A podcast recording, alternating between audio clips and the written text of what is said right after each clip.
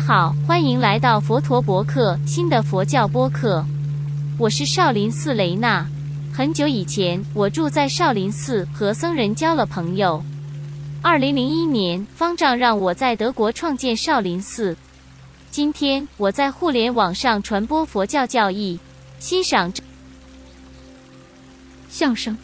如果我们看一群孩子，我们注意到的第一件事就是他们在咯咯笑，有笑声。有说笑，这种快乐是实实在在的。孩子们一直在笑，笑着度过他们的一天。如果心情变暗，那也只是短暂的，几分钟后就会恢复好心情。孩子们是良好幽默的缩影，看着他们就很有趣。一群成年人，任何年龄段的行为都是不同的，尤其是男人试图看起来很严肃和重要。有几个女人有点不同，比较开朗，不那么受严肃生活的影响。他们仍然笑得很开心。对于受造物的人来说，笑似乎是一种弱点。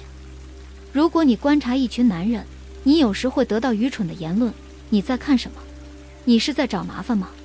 无忧无虑的态度已经消失了，整个行为变得完全不同，脸色看起来严峻而严肃。尤其是男人陷入了男性行为模式，再也无法摆脱了。特别是创造的绅士们的行为，仍然部分来自尼安德特人。来自一个人必须给其他团体成员留下深刻印象，用武力和权力来证明自己的行为。但今天已经不再是这样了。也许有一天会再次出现这样的情况，但我们可以通过不忘记童年时代的好心情，让无忧无虑的时光重现，为反对这种情况尽一份力。因为不管我们的表情是严峻还是欢快，环境都不会改变。我们改变了我们的心态，但世界继续不受干扰的转动。无论我们是笑还是哭，什么都不会改变。那么，为什么不干脆争取走福道呢？福道是一条中庸之道，不是天高气爽，不是至死不渝，不是平静的安放在自己身上，嘴角挂着知者的微笑。这也是一个人可以走过的人生。每当你看到孩子们把自己带回你的青春，并微笑，无论今天生活对你来说又是多么艰难和不公平，嘴角总是挂着微笑。你也可以让自己处于这样的状态，让你周围的人高兴，因为好的幽默和笑声是会传染的。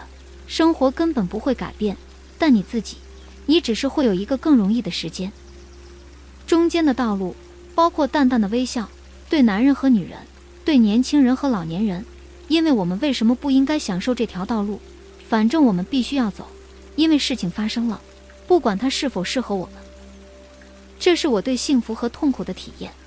佛陀，印度哲学家释迦牟尼的名誉名称：五六零年至四百八十年的零点前。你喜欢这一集吗？也请访问我的德语网站，该网站配备了翻译器，你可以在播客描述中找到地址。直到明天。